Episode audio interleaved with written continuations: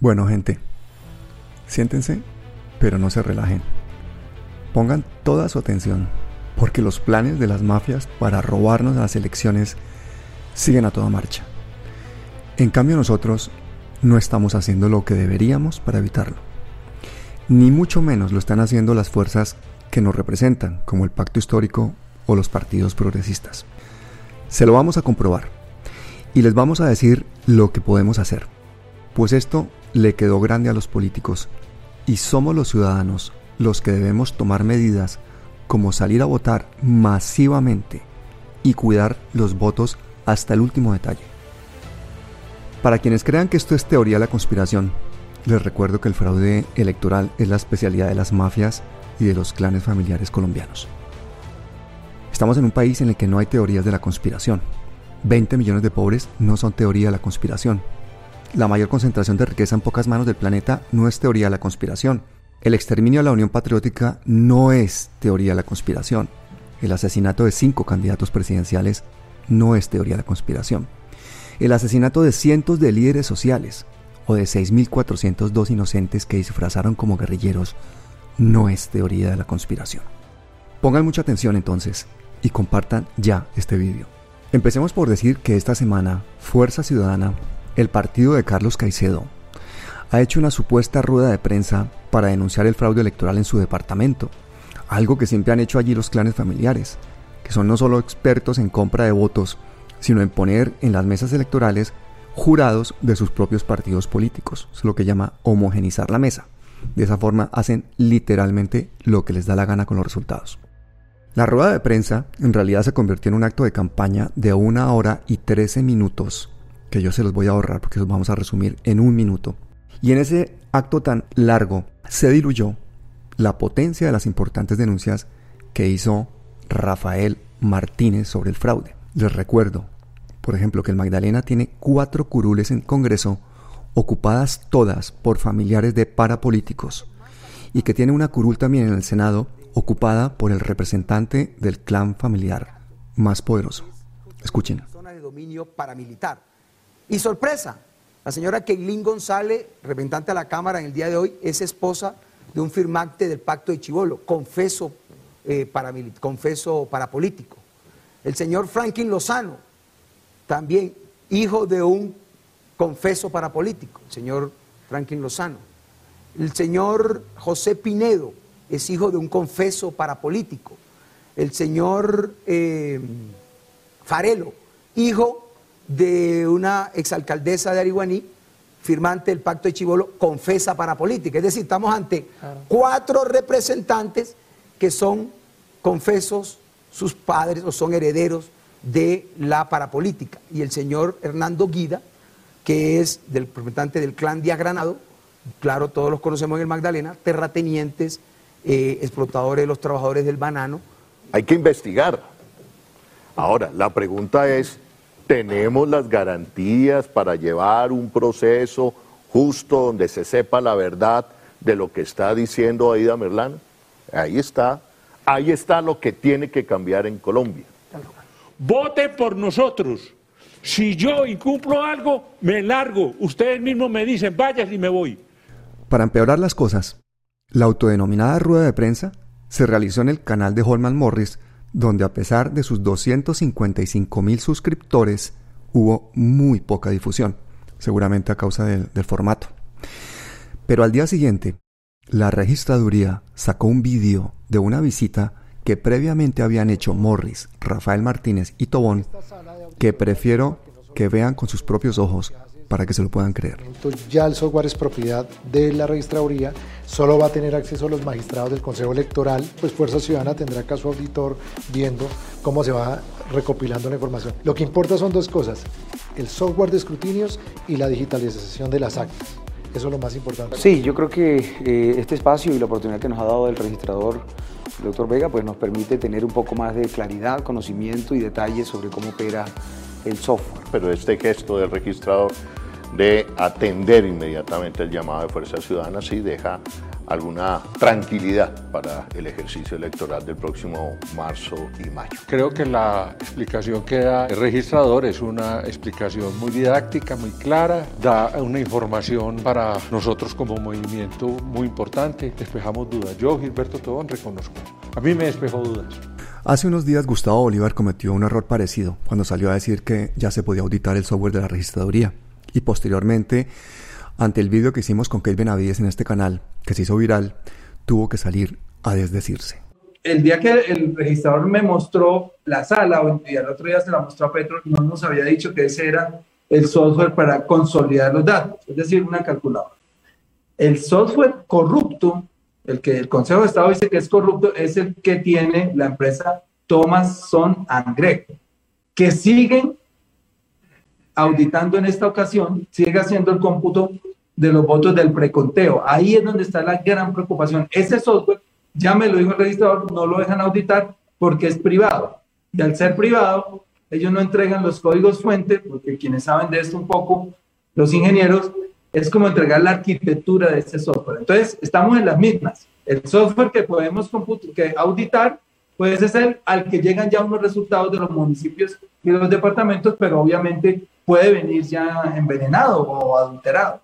Tú sabes que yo he denunciado a ese registrador toda mi vida. Yo no sabía que No, pero a, ver, tú dices que el registrador es un ampón. ¿Por qué dices que es un ampón? Cuéntanos exactamente por qué dices eso. Bueno, y termino con una cosa de lo anterior. Sí. La gente tiene que saber hacer cuentas, tiene que saber hacer sumar. Eso tenemos que estar unidos. Todo el pacto, toda la coalición de la esperanza y por lo menos la mitad del Partido Liberal. Si no es así, hmm. no se gana y ahí están las cuentas. O sea, ahí está. Mire, sobre el registrador.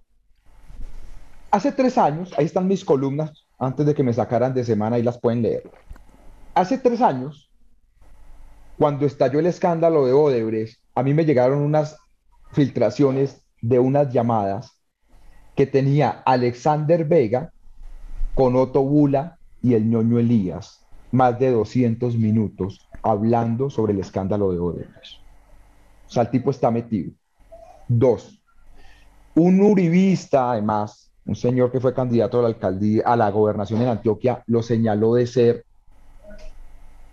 a él de vender sentencias del CNN. Mm. El año pasado, en la fundación donde yo trabajaba, básicamente detectamos cómo él entregó las registradurías departamentales a todos los planes políticos. Incluso el registrador del Atlántico le agradeció a los Char y no al registrador el nombramiento, para que se den cuenta cómo es esto. Y por si fuera poco, él participó en el famoso pacto del silencio para engavetar las investigaciones de Zuluaga y Santos sobre Odebrecht en el CNN. Ese es Alexander Vega. es un ampón total. Bueno, brutal. Y ahí yo, básicamente, todo eso es denunciado y luego lo nombran registrador. Pues, y, este, y este hombre es firme totalmente con los char, ¿no?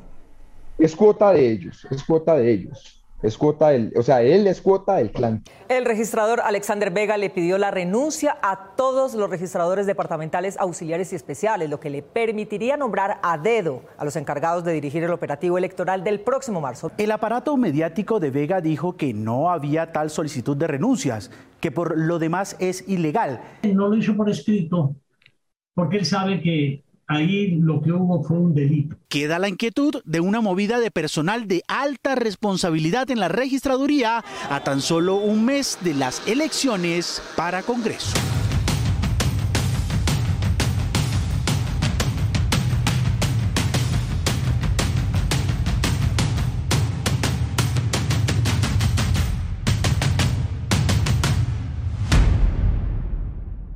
Luis Espitia, Kate Benavides, bienvenidos.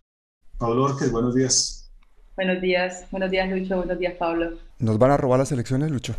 No se ha eliminado la cantidad de riesgos normales que suceden en estas elecciones desde, desde el punto de vista operativo, desde el punto de vista de compra de votos, desde el punto de vista de saber qué pasa al interior de la registraduría con los procesos, como para afirmar de que no, se, no puede haber precisamente ese tipo de, de fraudes en las elecciones históricamente lo, ha habido, eh, seguramente continuará siendo.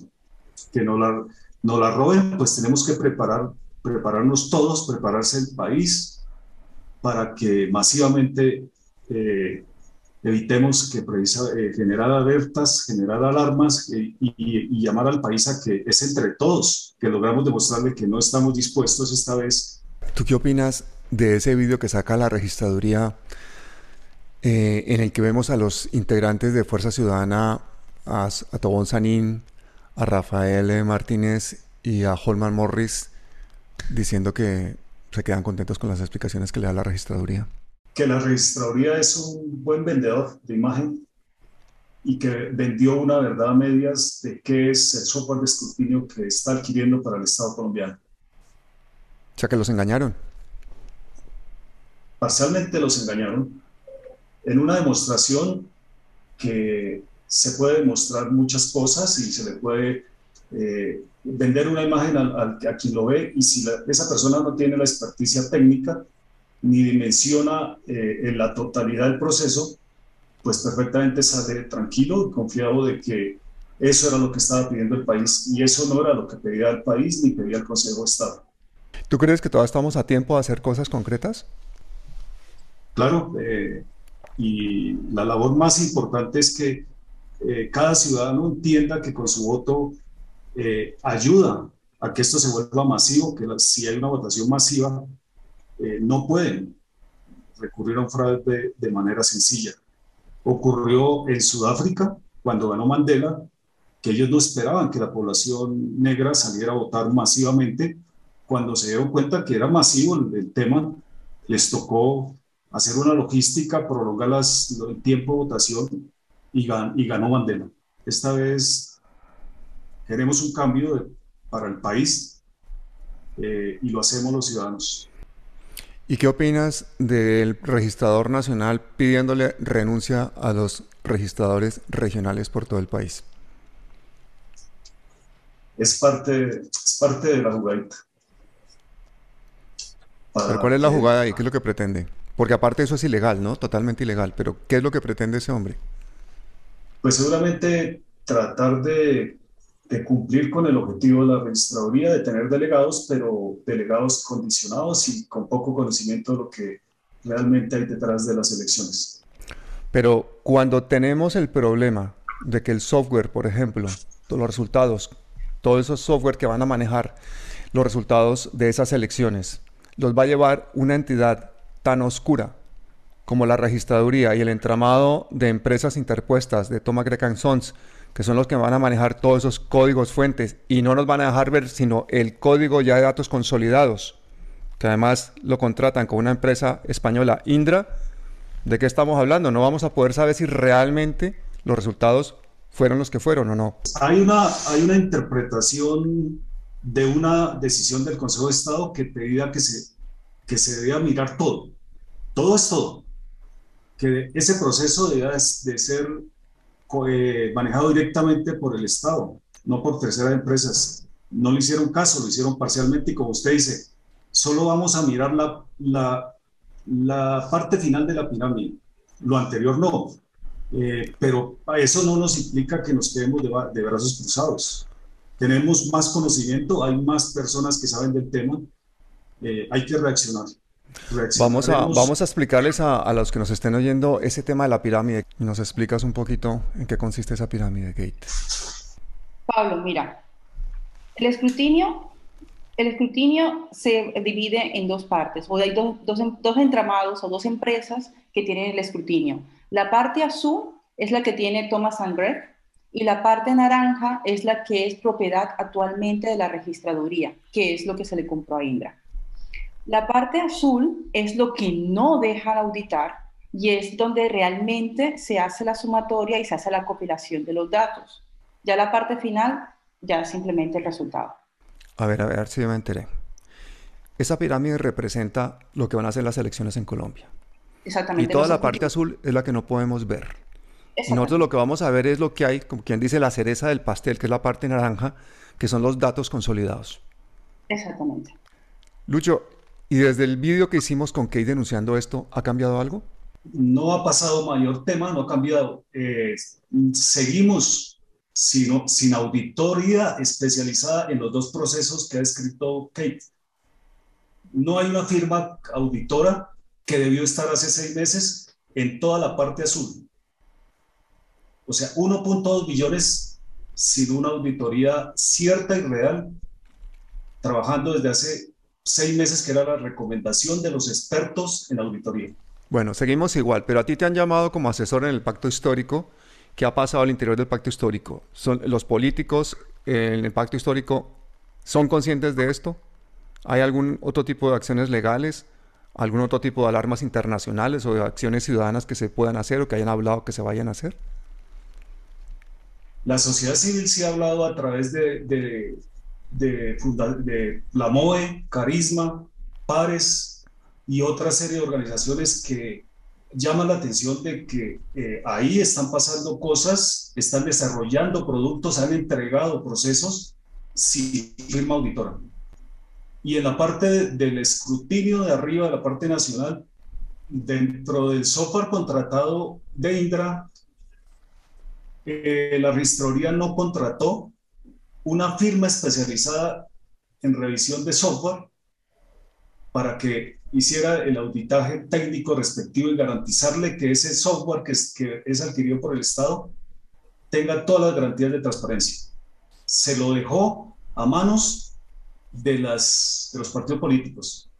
Y la Universidad Nacional es contratada para hacer un seguimiento sin que conozca el país el alcance de qué va a hacer la Universidad Nacional en este proceso de ese software contratado por INDA. Bueno, total falta de transparencia. Seguimos sin tener ninguna posibilidad de saber en toda esa pirámide azul qué es lo que va a pasar con esos datos. Y encima, en la parte naranja, que es la parte contratada para Indra, tampoco vamos a poder tener transparencia. ¿Qué has estado haciendo tú durante todo este tiempo con el equipo técnico Kate, elaborando una aplicación, una solución, para intentar desde el punto de vista ciudadano contrarrestar esta salvajada? He desarrollado una aplicación para eh, recoger los datos en mesa, para recoger las votaciones y recoger las incidencias. Y estas incidencias puedan ser revisadas por los partidos políticos en, en tiempo real. Y los partidos políticos van a tener otra aplicación donde podrán visualizar eh, con gráficos cómo van las votaciones en todos los puntos de, elección, todos los puntos de votación. ¿Y en qué proceso está eso de implementación con los partidos políticos? ¿Eso ya se ha presentado, Lucho? Básicamente no.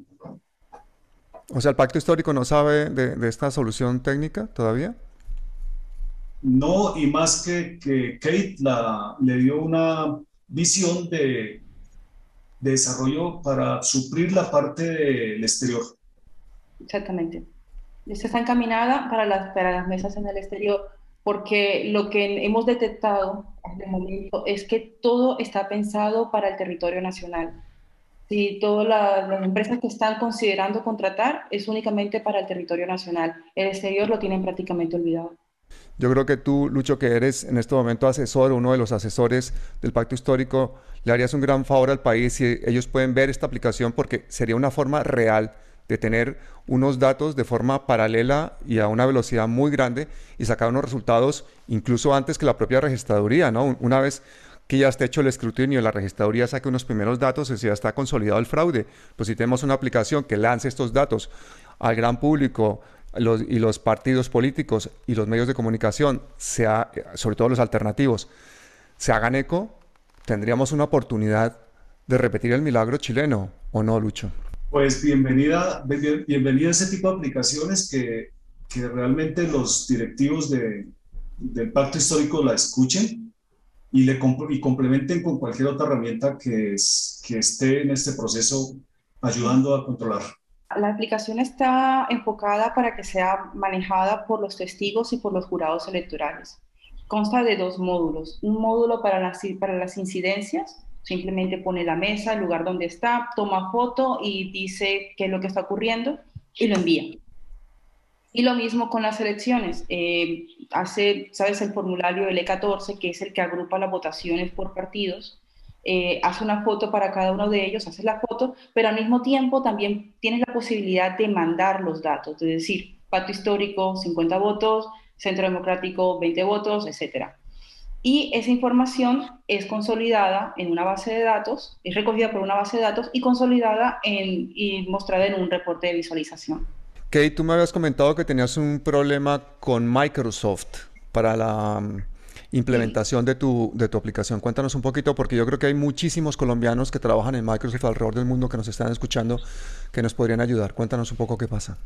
Es, es la parte como de la ambición, si se aspira a que este programa o la, aplicación que hemos desarrollado sea utilizado a nivel nacional, necesita una escalabilidad. O sea, necesitamos saber el tipo de licencia que se, se precisa para que eh, pueda funcionar en todo el territorio de Colombia.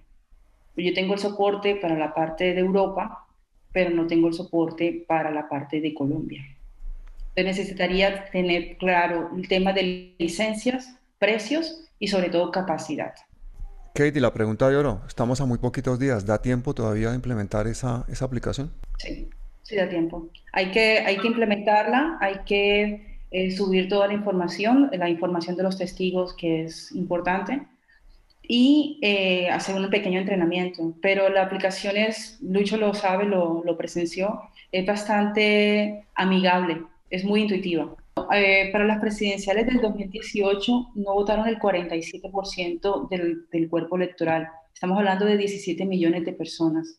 Si esas 17 millones de personas salen a votar y votan a conciencia, podemos lograr el cambio por mucho que nos pongan zancadillas. Lucho, ¿qué va a pasar en los próximos días?